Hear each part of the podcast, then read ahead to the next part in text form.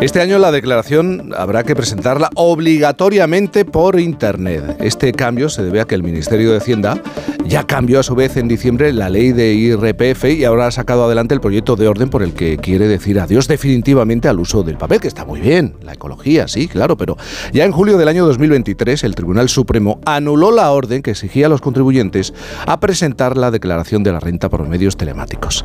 Y cuatro meses después, en diciembre de 2023, la Audiencia Nacional también dictó una sentencia en contra. Aún así, Hacienda insiste, de momento la medida no es definitiva porque ahora se abre un plazo hasta febrero, hasta febrero para presentar observaciones, por lo que podría haber cambios antes del inicio de la campaña el próximo 3 de abril. En cualquier caso, Hacienda ya ha avanzado que va a garantizar la atención personalizada a los contribuyentes que precisen asistencia. Pero, claro, ¿qué significa este cambio?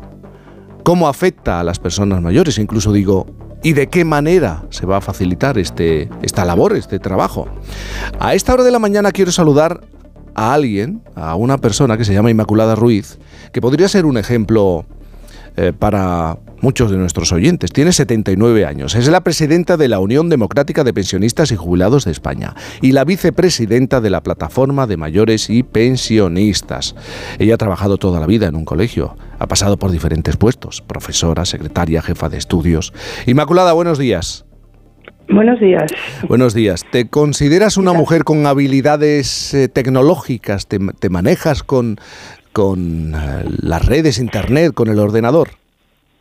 Sí, me ha costado mucho, lógicamente, pero sí, sí suelo manejarme, aunque, aunque a veces eh, me siento débil para estas cosas porque cuando he aprendido algo, eh, inmediatamente sale otra novedad y, tengo que volver a empezar. O sea, que esto mm. es un ciclo constante y, nos cuesta, nos cuesta sobre todo a los mayores, ¿no? Que no estamos acostumbrados a esto. Pero, pero sí, me suelo manejar, me suelo manejar. ¿Tienes la sensación, como decía Isabel, que hay veces que lo que pretenden es que te rindas?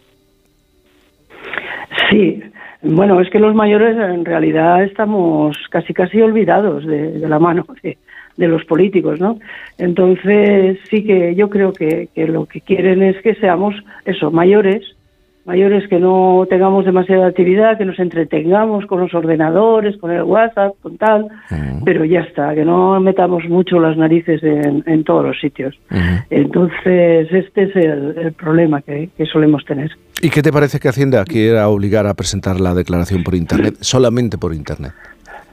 Pues no me parece bien, no me parece normal ni correcto, ni me parece a mí, ni creo que parezca a ninguno de nuestros mayores, de los mayores, porque realmente, eh, vamos a ver, eh, ¿qué, van a hacer ellos? Entonces cierran Hacienda o, sigue, o siguen trabajando con el móvil. Eh, el único, permíteme que te lo diga, el único, la única vez que los ves trabajar en serio, los funcionarios de Hacienda, es cuando están en, la, en plena campaña. Si no vas y, y, no encuentras, están cada uno a su labor, diríamos, ociosa, porque no tienen demasiado trabajo. O sea que y, te atienden como te atienden, te dan cita cuando les parece.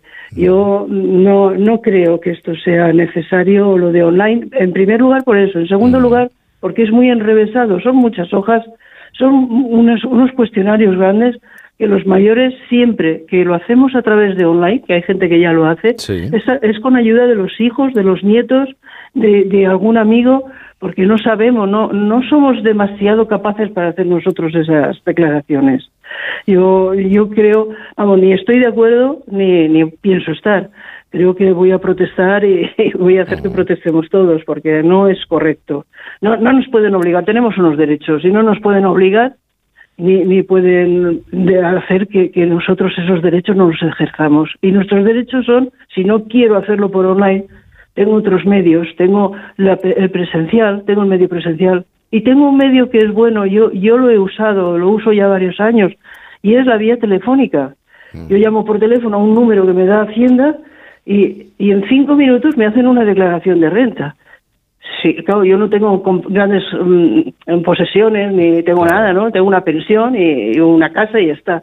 Pero, pero sí que me resulta facilísimo porque tienen todos mis datos simplemente doy el carnet en mi documento de identidad y, y en cinco minutos tengo mi declaración y no tengo que desplazarme, ni tengo que pedir cita en otro sitio, ni tengo que hacerlo online, ni nada, simplemente por vía telefónica.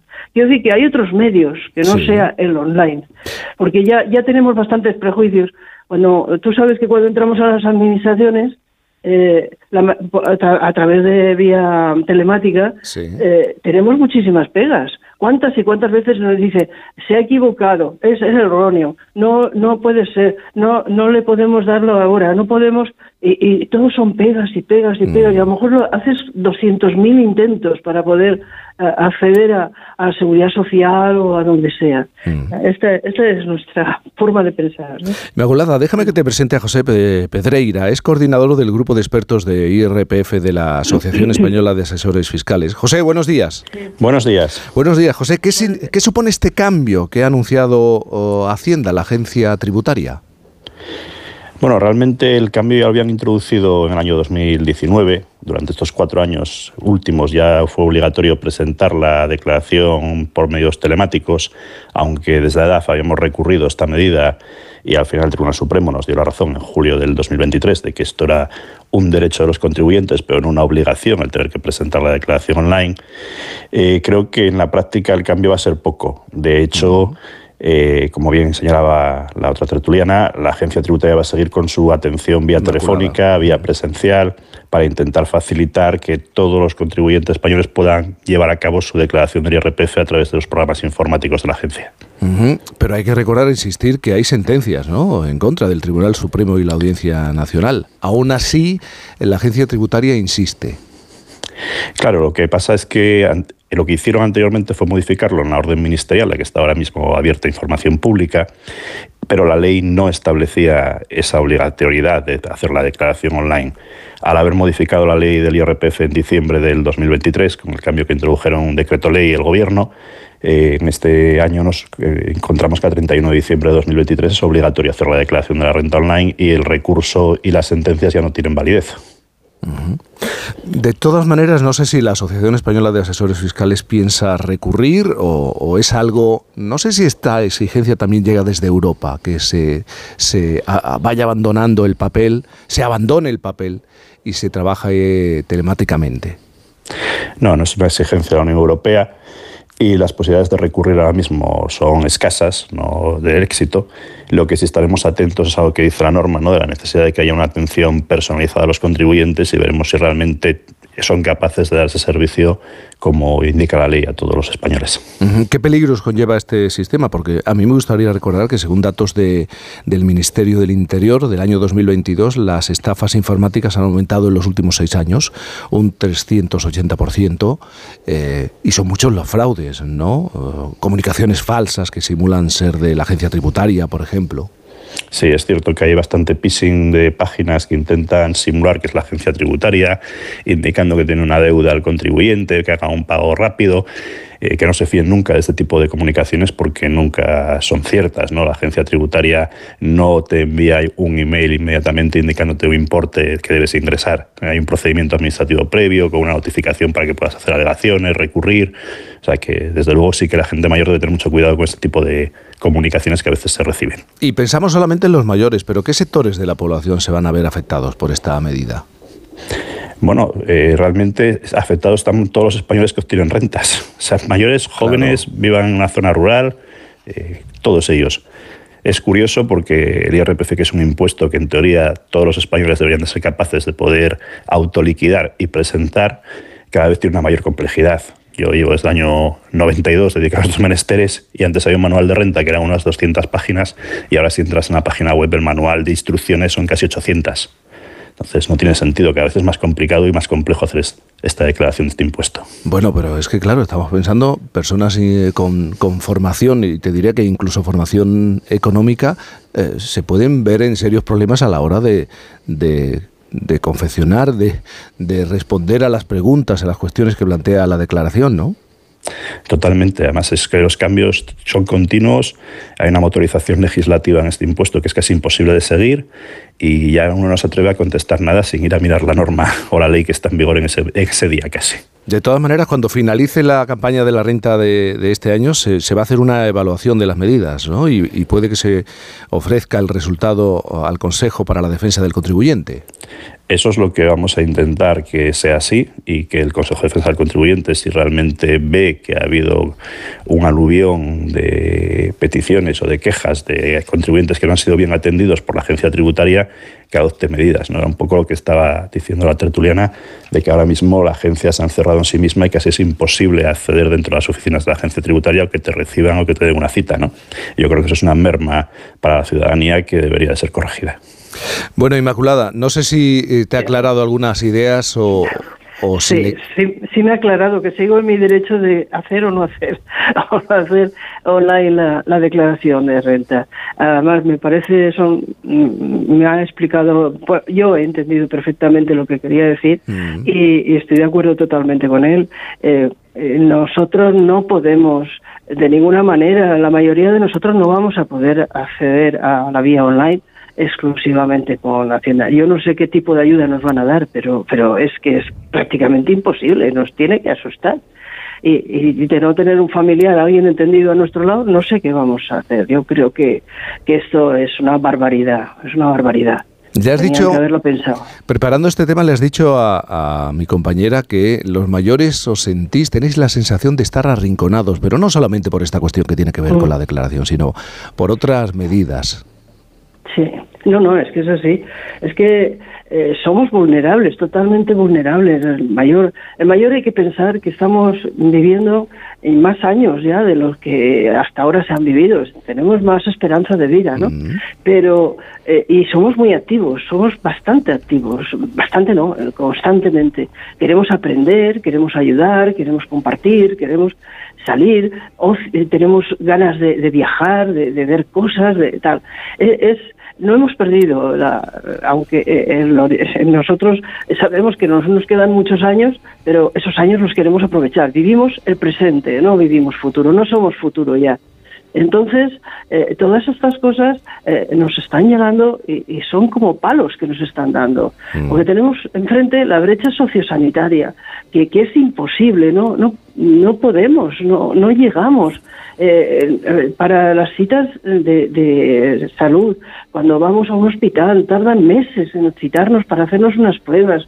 Es, es esta cuestión y es una es una lucha constante que estamos pidiendo, por favor, que se nos atienda, igual que a, que a una persona menor de edad o a un niño. Si es mm. que somos otra vez como niños, pero somos como niños, pero inteligentes ya en cuanto al mm. desarrollo de la inteligencia ya lo hemos tenido, ¿no? Uy, qué interesante esto que está diciendo Inmaculada. ¿eh? estás diciendo una cosa interesantísima, uniendo la línea del tiempo entre la infancia ¿no? y, la edad adulta y los mayores. Eh, le voy a rebotar esto a, a José, el que es buen asesor, para ver si nos puede explicar por qué las personas como Inmaculada se tienen que sentir como si el funcionario de turno le estuviera haciendo un favor cuando va a pedirle que eh, se pueda hacer o se practique la, la, declaración de la renta. O sea, ¿por qué no se entiende el, el, trato? ¿no? ¿Por qué se tienen que sentir con la constante sensación de ayuda, de ayuda, cuando a lo mejor lo interesante es aplicar un modelo en el que sean pues autosuficientes, pero con, mm. con herramientas, ¿no? con herramientas reales? No, sí, un poco lo que, lo que comentaba. Muchos eh, pensionistas, muchas personas mayores, lo que tienen es una declaración de la renta bastante sencilla. Su pensión es el inmueble que poseen, igual una segunda residencia y, alguna cuenta bancaria y algún posible activo financiero. ¿no? Creo que esas declaraciones tan sencillas la Administración Tributaria debería mandarlas hechas mm. y debería hacerse responsable de las mismas, porque ahora cuando envía un borrador te dice que tienes la obligación de revisarlo y que si hay algún error es, es obligación del contribuyente pienso que deberían de ser más flexibles, ese derecho incluso al error, ¿no? que hemos visto en una sentencia reciente, mm. debería de existir. ¿no? si usted me envía el borrador, yo me fío de lo que usted me dice, que tiene mis datos, yo lo confirmo y ya no tengo que estar con esa tensión de hacer la declaración. ¿no? Creo que deberían de intentar buscar vías mucho más sencillas para determinados contribuyentes con unas rentas muy claras y muy controladas por la Administración. José, además de la obligatoriedad de presentar la renta por Internet, también hay que tener en cuenta otros cambios, ¿no? Si, si no queremos que nos multen o nos sanciones. ¿A qué otros cambios nos enfrentamos en esta campaña de la renta? Bueno, realmente cambios han sido pequeños. Eh, casi tenemos eh, una ventaja para aquellas personas que obtienen pequeñas rentas, que no superan los 15.000 euros, que antes el límite estaba en 14.000, pues ahora si tienen hasta 15.000 y dos pagadores no tienen obligación de presentar la declaración. Sí que se ha creado alguna deducción, sobre todo por la compra de vehículos eléctricos. Quien haya comprado un vehículo después del 30 de junio de 2023 puede tener alguna deducción por la adquisición de ese vehículo eléctrico. La rehabilitación y mejora de viviendas por eficiencia energética va a haber que ahora van a tener un mayor control de las criptomonedas desde este año porque las entidades que son depositarias o tienen eh, que actúan como exchanges de, de, criptomonedas tienen que dar información a la agencia tributaria de quiénes son los titulares. Por tanto, si alguien hace compra-venta de este tipo de moneda, que sepa tiene que declararla en el IRPF, que además Hacienda lo va a saber. Y los cambios, yo digo, este año han sido menores respecto a campañas anteriores.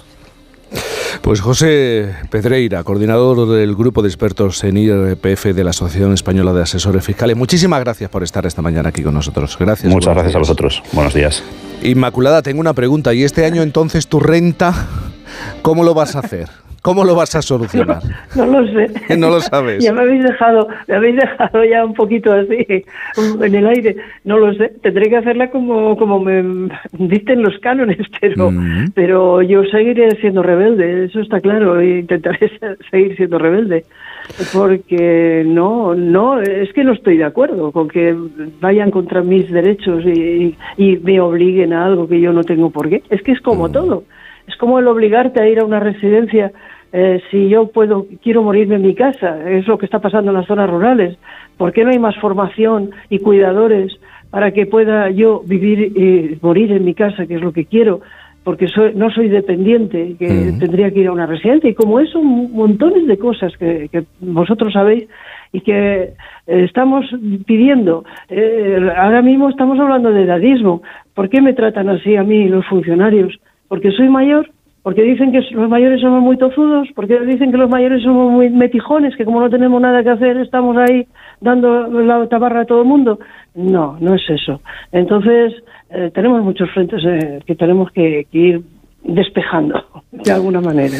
Inmaculada, buena declaración de la renta, ¿eh? Inmaculada Ruiz, eh, presidenta de, la, de la Unión Democrática de Pensionistas y Jubilados de España. Muy buen día, gracias. Gracias, muchas gracias Jaime. Bueno, Ignacio, Ignacio Varela, aquí hemos hablado muchas veces, ¿no? De esa brecha